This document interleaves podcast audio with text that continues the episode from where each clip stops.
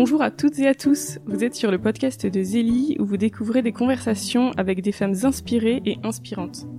Zélie est quant à lui un magazine numérique, féminin et chrétien que vous pouvez télécharger sur magazine-zélie.com. Dans le numéro d'octobre 2023, le, plus récent, nous évoquons euh, les manières d'aimer véritablement les autres sans euh, juger, ni jalouser, ni utiliser. En fait, c'est en feuilletant un livre sur la vie chrétienne euh, que je me suis rendu compte que dans Zélie, on a publié de nombreux dossiers sur la relation avec Dieu, la louange, l'Eucharistie, la prière, etc. Mais bien moins sur la charité fraternelle, la relation aux autres, alors que c'est pourtant ce que nous demande Jésus. Bon, évidemment, c'est un vaste programme et parfois un dur chemin. Donc dans ce dossier, nous vous proposons euh, des pistes, euh, euh, comme éviter de, critiquer les autres, même si c'est très tentant parfois, ou encore, par exemple, quand on ressent de la jalousie pour quelqu'un, bah, louer Dieu pour les talents de cette personne, et c'est vrai que c'est pas mal, ça renverse la, la perspective. Bref, bonne lecture de ce numéro d'octobre. Le lien est dans la description du podcast. Aujourd'hui, pour ce nouvel épisode de podcast, nous rencontrons Maïlis Berthier, sage-femme depuis deux ans et demi. Maïlis, bonjour. Bonjour Solange. Pour commencer, quels étaient vos rêves de petite fille? Alors, euh, aussi loin que je me rappelle, euh, j'ai toujours euh, rêvé d'avoir une vie de mère, une vie d'épouse. Je, je, me rêvais voilà avec un mari qui, qui rentrait tous les soirs me retrouver et, et voilà élever élever une famille. Euh, donc j'avais pas du tout des rêves de, euh, devenir astronaute ou euh, de, de métiers un peu fous comme ça. Euh, C'était vraiment plus cette vocation de, de femme, d'épouse et de, et de mère qui m'a toujours attirée. Qu'est-ce qui vous a donné envie de devenir sage-femme?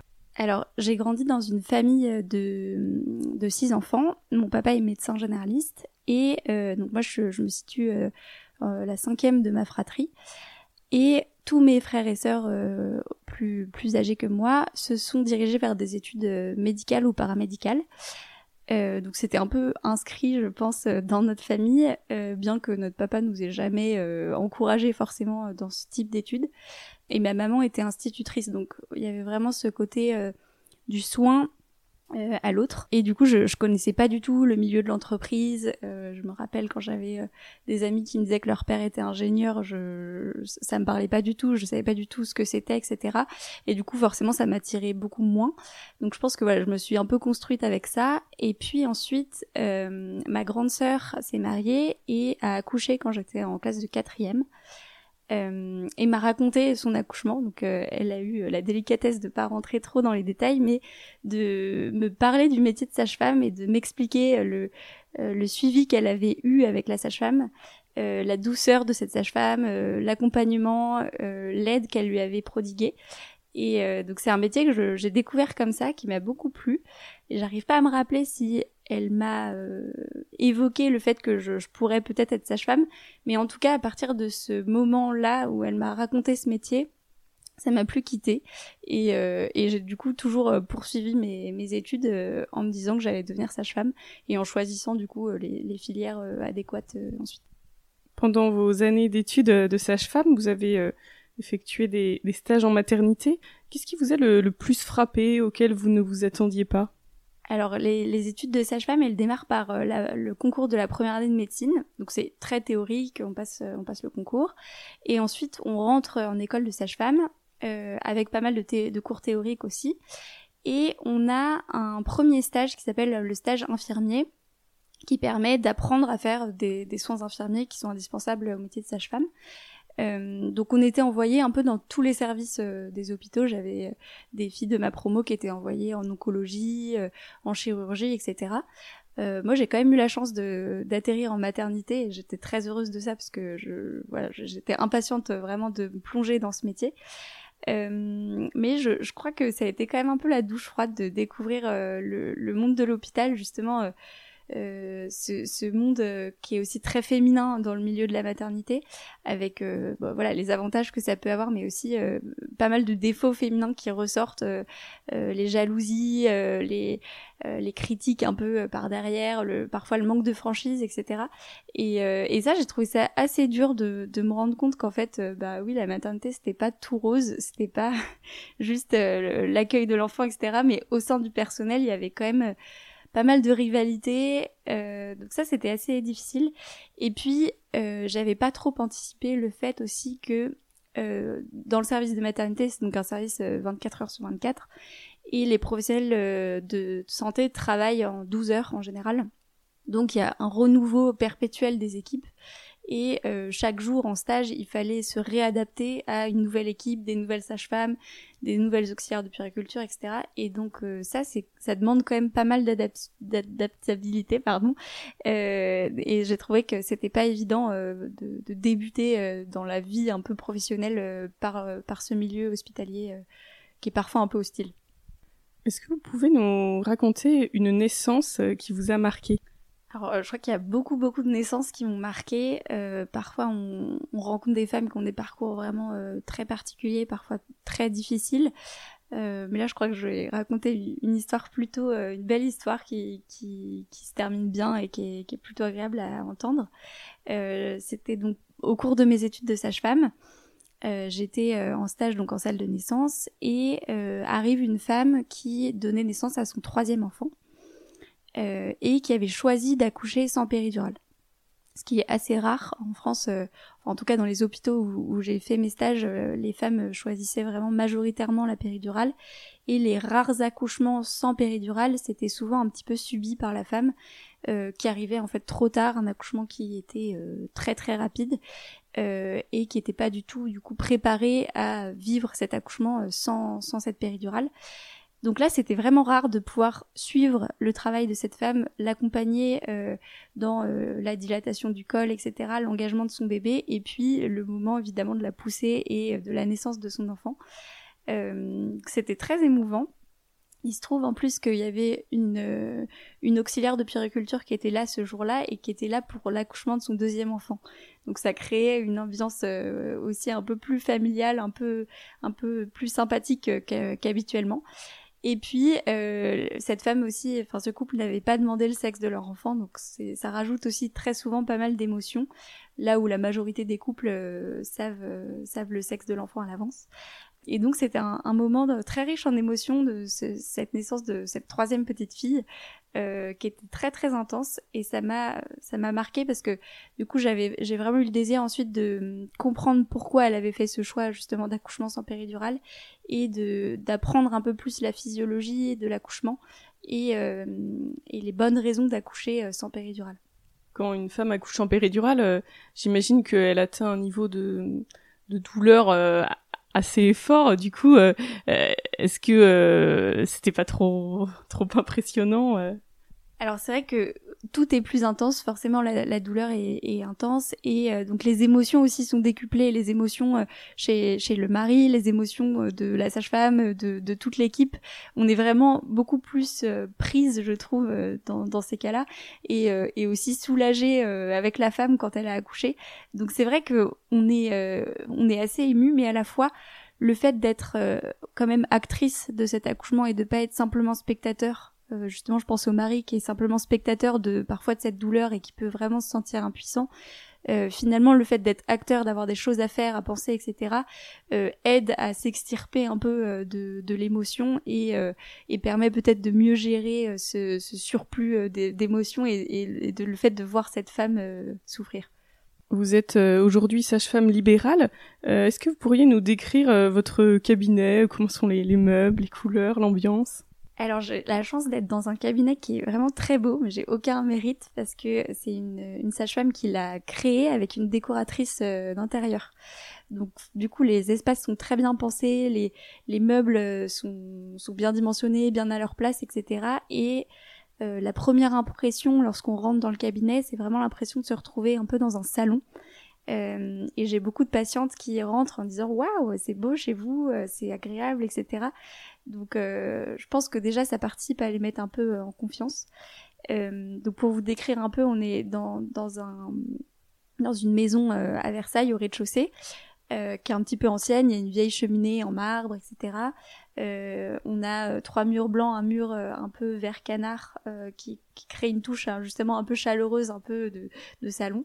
et puis pas mal de jeux de lumière. On a choisi un peu de cacher le lit d'examen pour que on, ne tombe pas tout de suite dessus en rentrant. Il y a un canapé aussi qui, rend encore plus chaleureux, je trouve, et qui permet pendant les cours de préparation à naissance d'être un peu moins formel que autour du bureau.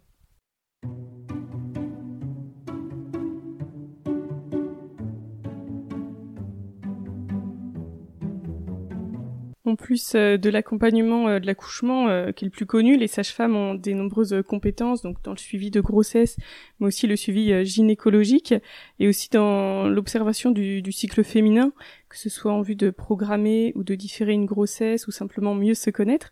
Vous vous proposez un accompagnement à la symptothermie. à qui vous le suggérez Vous pouvez rappeler ce qu'est la symptothermie?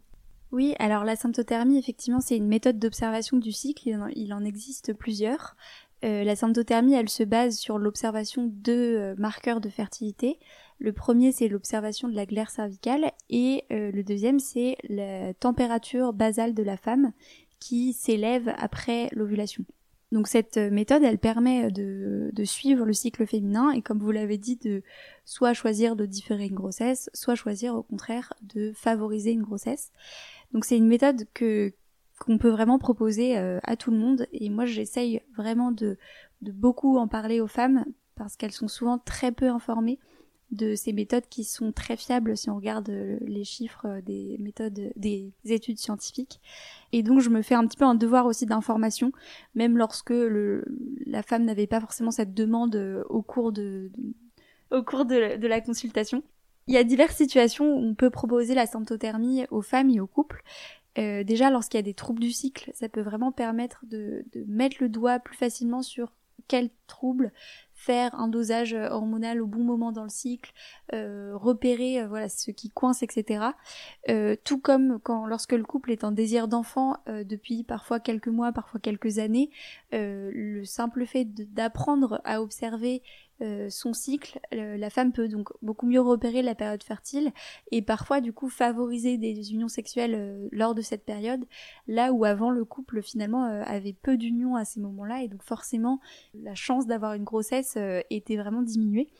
on peut proposer aussi la symptothermie ou le, le, suivi du cycle aux jeunes femmes qui ont envie, comme vous le disiez, de mieux se connaître.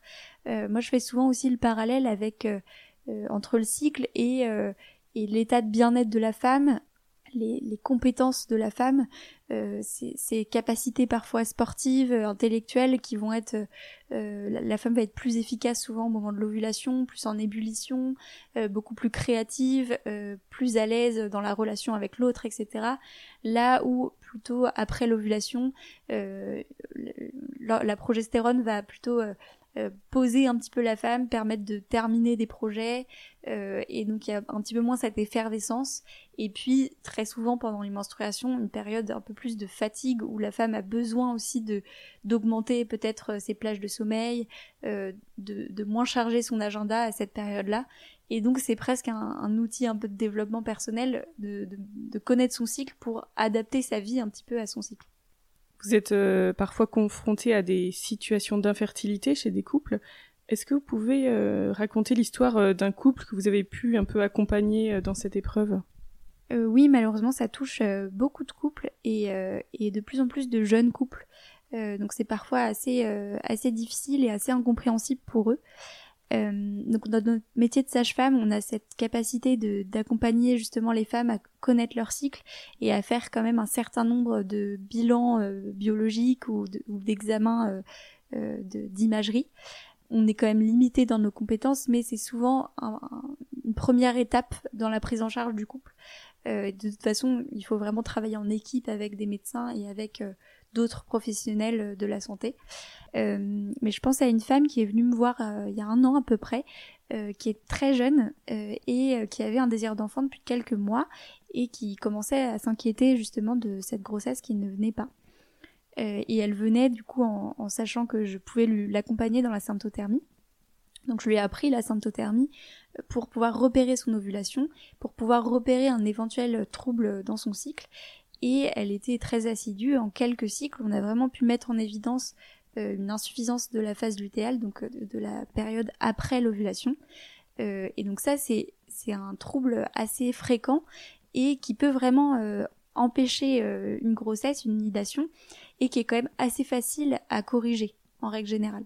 Donc là, on a pu mettre le doigt dessus, on a pu, j'ai pu lui proposer du coup d'éventuellement se supplémenter en progestérone. Elle a voulu se tourner vers la naturopathie pour euh, le faire de façon le plus naturelle possible. Et donc c'est ce qu'elle a fait. Elle a rencontré euh, une super euh, naturopathe qui s'appelle Marie-Liesse Goutte et qui fait beaucoup de bien aux femmes et, à la fertilité des, couples.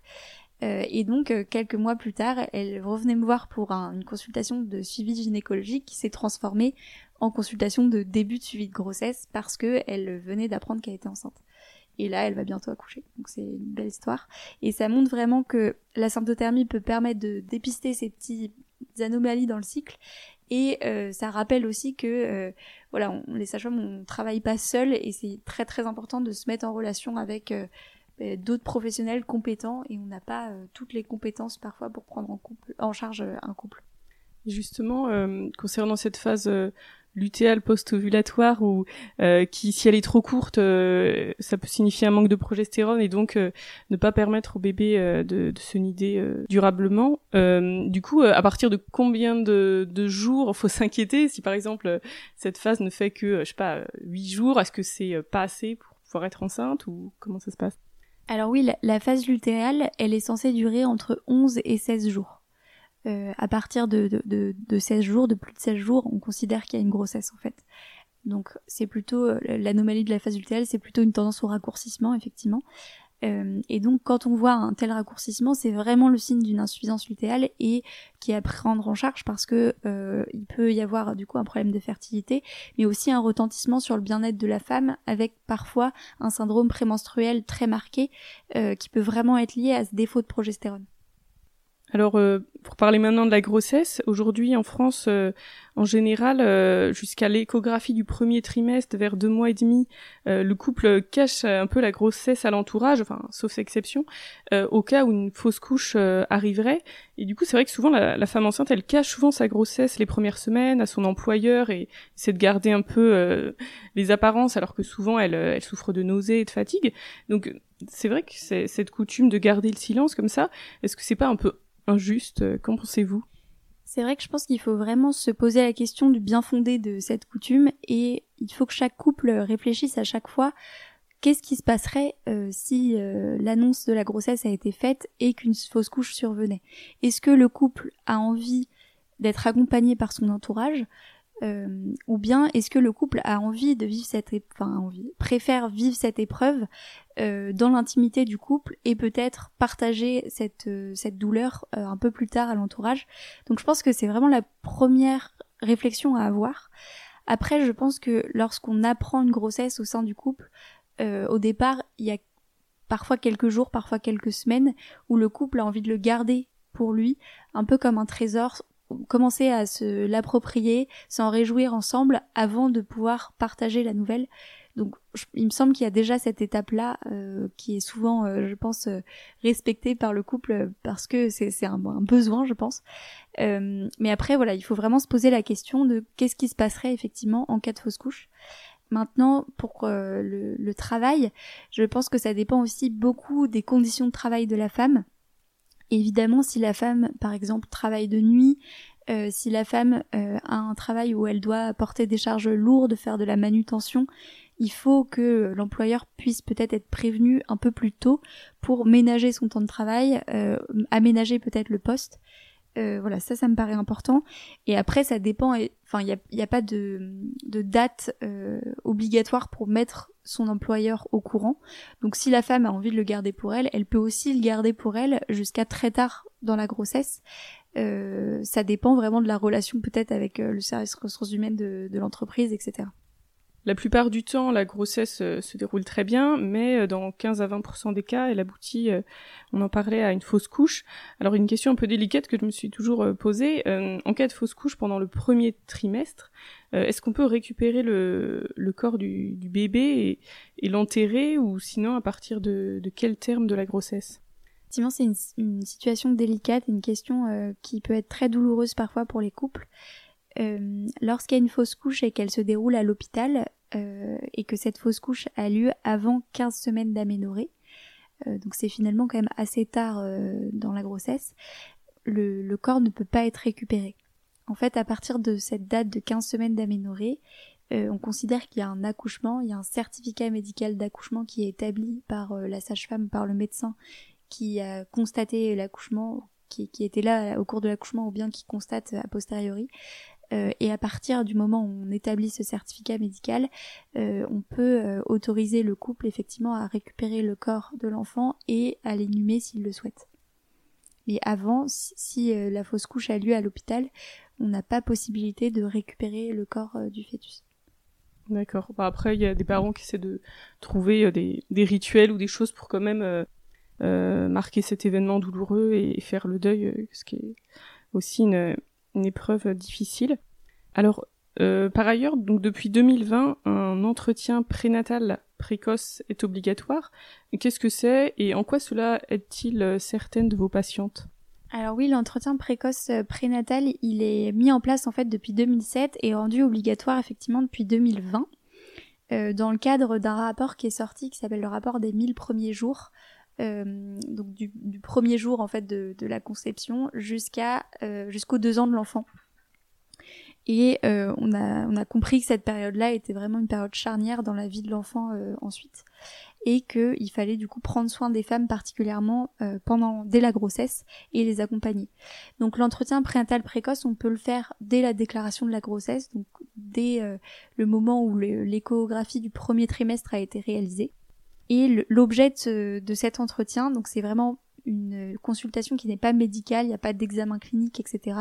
C'est simplement plutôt une discussion avec la femme ou avec le couple qui permet aux professionnels de santé de dépister des situations euh, parfois de, détresse psychologique euh, ou bien sociale, un isolement parfois, euh, une précarité économique, ou bien aussi des consommations d'alcool, de tabac, de drogue chez la femme ou chez le conjoint. Euh, qui sont du coup importantes à repérer très rapidement dans la grossesse pour pouvoir mettre en place des choses. Donc à l'issue de cet entretien, on peut mettre en place un suivi par la PMI. Donc le centre de PMI, c'est protection maternelle infantile, euh, qui peut vraiment, euh, c'est un centre pluridisciplinaire et qui peut vraiment accompagner la femme. Euh, on peut euh, mettre en place un suivi euh, éventuellement psychologique, etc. ou des aides, tout simplement une consultation de tabacologie si la femme est fumeuse ou le conjoint est fumeur. Voilà, c'est vraiment un entretien qui permet de prévenir un certain nombre de complications ensuite. et puis, il y a aussi tout un axe sur le projet de naissance justement de la femme et du couple. et moi, je m'en sers aussi du coup pour planifier ensuite la préparation à la naissance que souhaite le couple et essayer de m'adapter à leurs demandes. Et vous, est-ce que cet entretien a permis de justement de, prévenir euh, certains risques avec euh, telle ou telle de vos patientes? Oui, alors j'ai quand même la chance d'être dans un milieu où, les patientes sont souvent euh, assez privilégiées, mais quand même on voit des situations de, violence parfois conjugales euh, donc c'est vraiment l'occasion voilà de poser cette question aux femmes. Parfois, même souvent, elles vont pas se livrer dès le premier entretien, mais le fait de leur avoir posé cette question, elles savent qu'une écoute euh, est possible. Et euh, ça m'est arrivé d'avoir des femmes qui revenaient un peu plus tard et qui me disaient bah oui en fait il y a des violences dans mon couple, je, je subis des violences. Et donc là c'est le moment du coup de se mettre en lien avec l'hôpital, de se mettre en lien avec un certain nombre d'associations qui vont aider les femmes en situation de violence conjugale.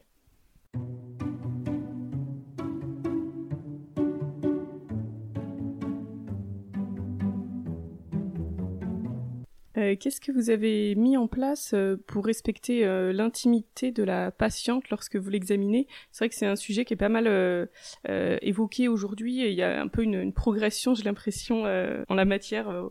Moi-même, entre ma première et troisième grossesse, j'ai vu une évolution.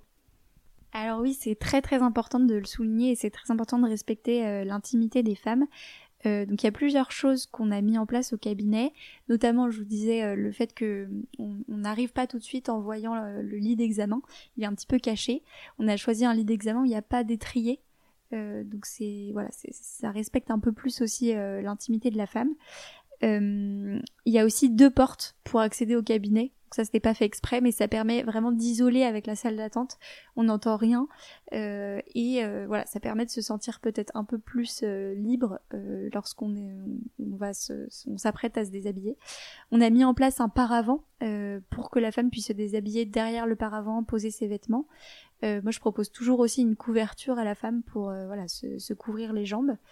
Et de toute façon, au la consultation commence toujours par une discussion euh, médicale plutôt.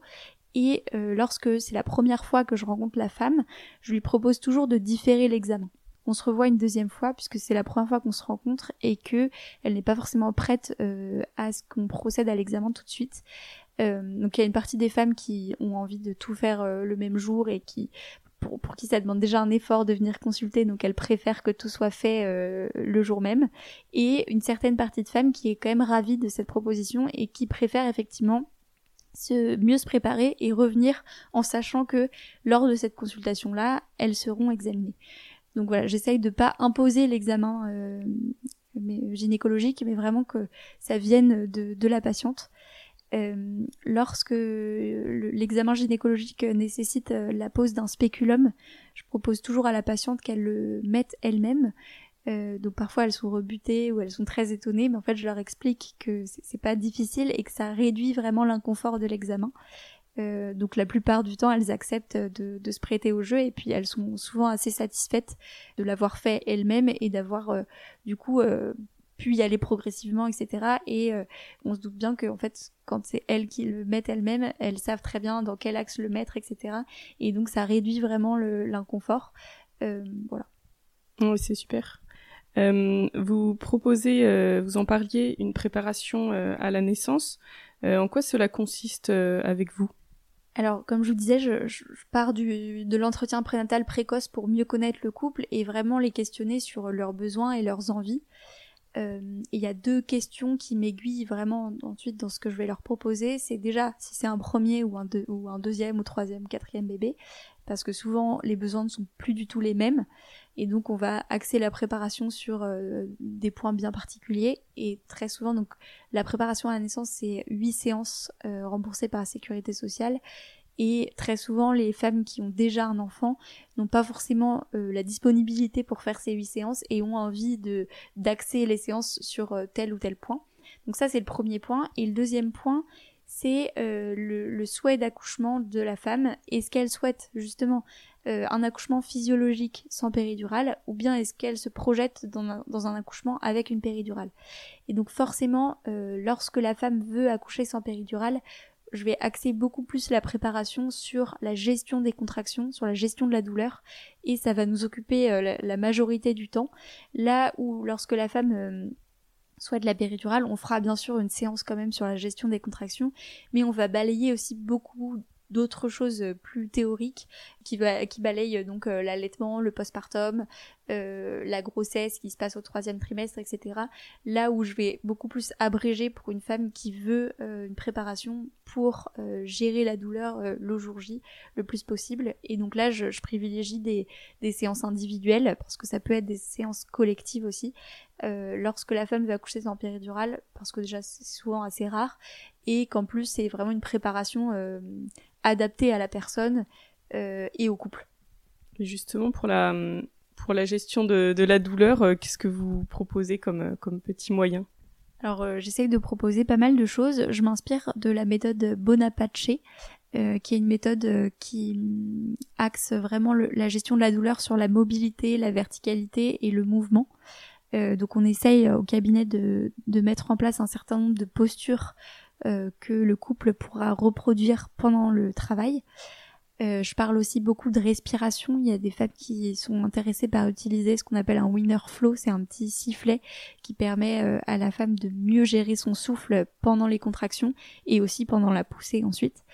Et puis un certain nombre de massages euh, et aussi un, certain nombre de conseils pratiques sur euh, euh, bah déjà quand partir à la maternité, comment gérer le trajet en voiture, comment gérer l'arrivée à la maternité, comment essayer de reproduire le maximum un environnement propice à la sécrétion d'ocytocine à l'hôpital, alors même que ça peut être un endroit qui est un petit peu stressant et qui peut parfois freiner un petit peu le travail. Donc voilà, tout l'enjeu c'est aussi de guider le couple sur le moment opportun pour aller à la maternité.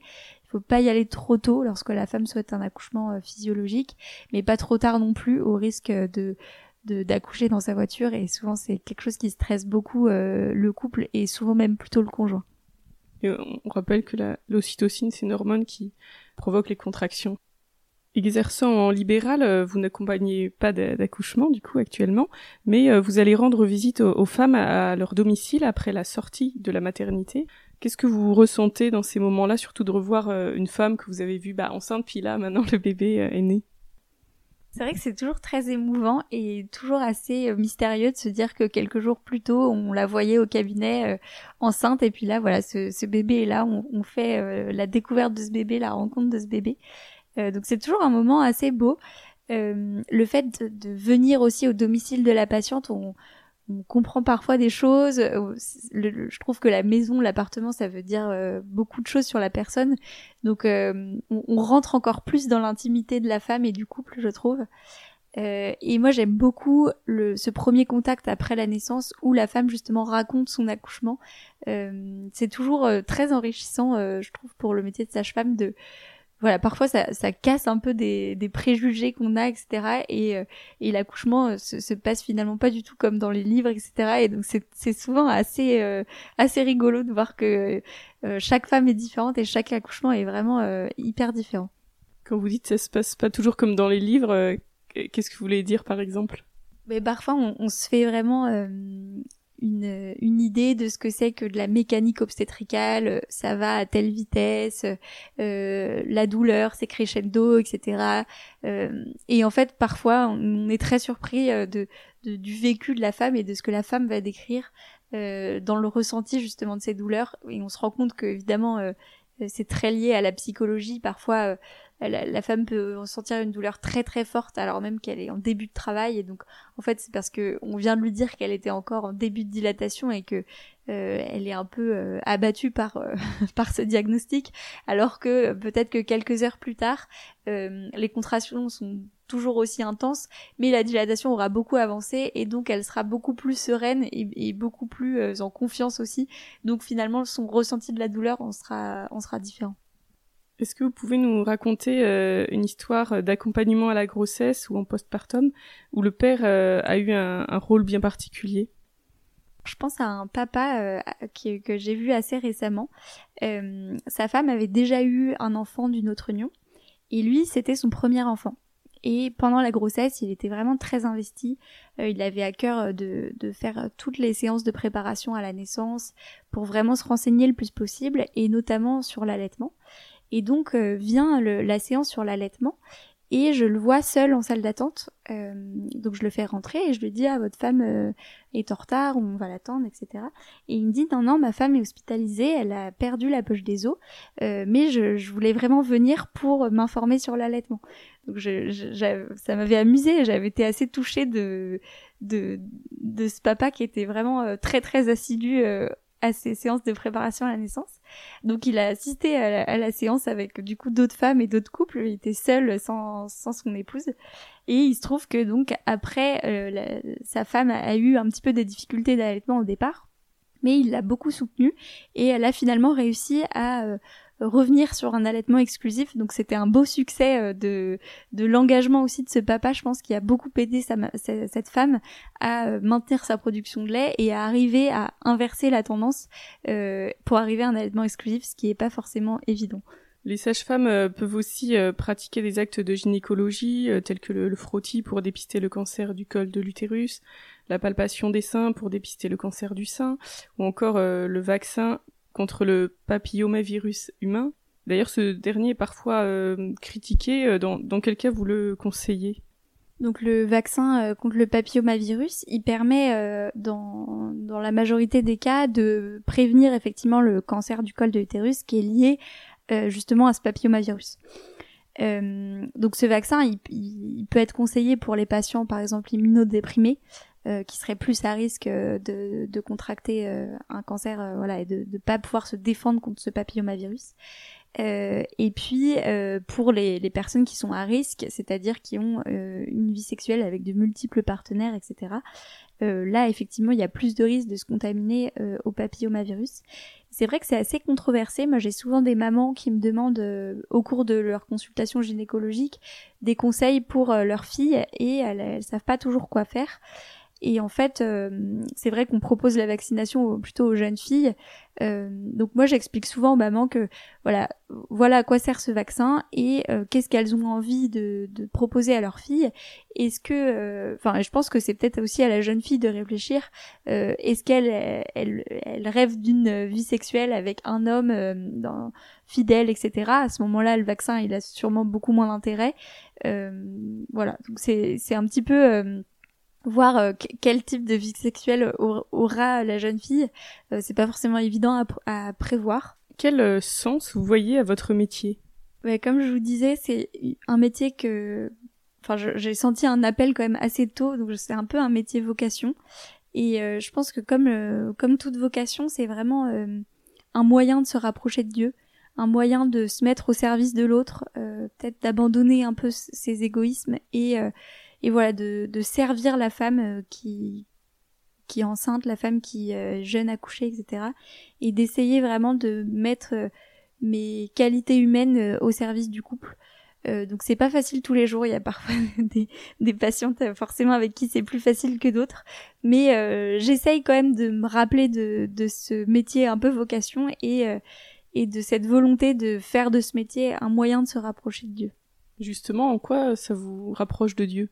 Je pense que c'est vraiment ce côté euh, se mettre au service de l'autre. Parfois, euh, ça, ça, demande beaucoup de patience euh, euh dans l'accompagnement d'une femme. Il y a des femmes qui sont extrêmement angoissées, qui ont vraiment besoin de beaucoup d'écoute, d'être beaucoup rassurées. donc parfois, c'est un vrai exercice de charité quand quand on, on est soi-même plus plus peut-être plus sereine, etc. Et que euh, ça demande vraiment de se mettre à la place de l'autre, d'essayer de comprendre l'autre, de pas calquer justement son ressenti ou, sa façon de fonctionner sur euh, cette femme qui a une histoire différente de la sienne, etc.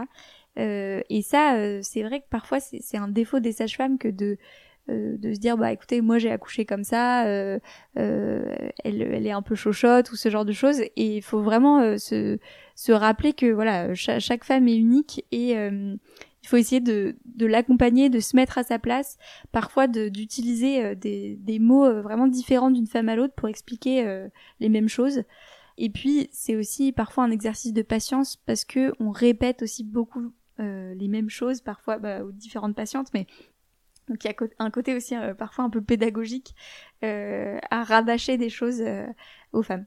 Est-ce que vous auriez un conseil pour les femmes à, propos de quelque chose euh, qui serait un peu méconnu par elles? Oui, alors je trouve que hum, on a souvent envie de se séparer des symptômes. Euh, c'est vrai pour euh, pour le cycle, pour les règles. Il y a des femmes qui vont vouloir, par exemple, prendre une pilule en continu pour ne plus avoir ces règles et ne plus être importunées par par cet écoulement de sang. Et en fait, je crois qu'elle, du coup, elles perçoivent pas le trésor que c'est d'avoir un cycle, euh, de pouvoir euh, donner la vie et euh, ce trésor, on, en parlait tout à l'heure, mais qui permet vraiment de se lire soi-même, de comprendre parfois ses façons de fonctionner, ses réactions en fonction de son cycle. Et donc, c'est pour ça aussi que j'aime bien proposer la symptothermie aux femmes pour qu'elles puissent un peu s'approprier leur corps et non pas s'en couper. Et, euh, c'est pareil pour le moment de l'accouchement. Euh, on, en parlait, la majorité des femmes choisissent de se couper de la douleur en prenant la péridurale, euh, ce qu'on peut tout à fait comprendre. Mais souvent, euh, le fait de se couper de la douleur, on se coupe aussi un petit peu de la physiologie et on peut assister du coup à une surmédicalisation de l'accouchement qui n'était pas forcément nécessaire au départ euh, et qui peut du coup créer des dégâts. Et donc, euh, moi, j'ai vraiment envie de dire aux femmes qu'elles ont la capacité euh, d'accoucher, voilà, que les femmes l'ont toujours fait au cours des siècles, et que c'est aussi une expérience qui peut être belle, oui, qui est douloureuse, mais qui peut vraiment faire du bien à la femme, lui donner confiance dans ses premiers instants de jeune maman, et vraiment la renforcer, oui, dans sa confiance en elle, pour s'occuper ensuite de son nouveau-né. Euh, en tant que sage-femme, comment est-ce que vous avez vécu euh, votre propre grossesse et votre propre accouchement puisque vous êtes maman aussi? Alors en tant que sage-femme, c'est vrai que on, a du coup la connaissance de euh, tout ce qui est possible euh, pendant la grossesse et tout ce qui peut arriver, notamment comme maladie, etc. Euh, moi, je crois que j'ai la chance d'être quand même plutôt assez positive, donc je, je, me suis pas mal coupée de tout ce qui pouvait mal se passer, et je me suis aussi beaucoup appuyée sur ma maman et mes sœurs qui ont eu des grossesses qui se sont bien passées, etc. Donc je me, je me répétais que voilà, il n'y avait pas de raison que moi ça se passe pas bien. Et justement pour l'accouchement, j'avais peur euh, de d'être un peu dans le contrôle euh, de, de cet accouchement et donc je me suis dit que l'accouchement physiologique c'était un moyen de de lâcher prise complètement et de faire confiance euh, à la sage-femme qui serait là le jour J et de pas trop intellectualiser ce qui était en train de se passer euh, voilà, j'ai vraiment choisi ça pour euh, pour me couper de à ce moment-là de mon métier et me concentrer sur mon rôle de de femme à ce moment-là qui a besoin d'accoucher, qui a besoin de se centrer sur elle-même, de euh, d'avoir l'aide de son mari, etc. et donc ça, ça m'a bien aidé, je pense, à à pas trop à pas trop réfléchir sur ce moment-là. On va finir par quelques questions courtes auxquelles vous pouvez répondre de manière courte pas, complétez cette phrase L'être humain est L'espérance de Dieu. Un livre que vous lisez en ce moment Je lis Indomptable, secret de l'âme masculine. Une femme euh, qui vous inspire Ma belle-mère. C'est rare. Euh, un moment qui vous ressource? Les moments de qualité avec mon mari. Que direz-vous à Dieu quand vous le verrez? Merci d'abord, et puis pardon. Merci beaucoup, Maëlys. Et merci à toutes et à tous de nous avoir écoutés. Nous espérons que cette conversation vous a plu. Et puis nous vous donnons rendez-vous dans le numéro d'octobre, euh, comme nous l'évoquions au début de ce podcast. Le lien est dans la présentation. Et à bientôt pour un nouvel épisode.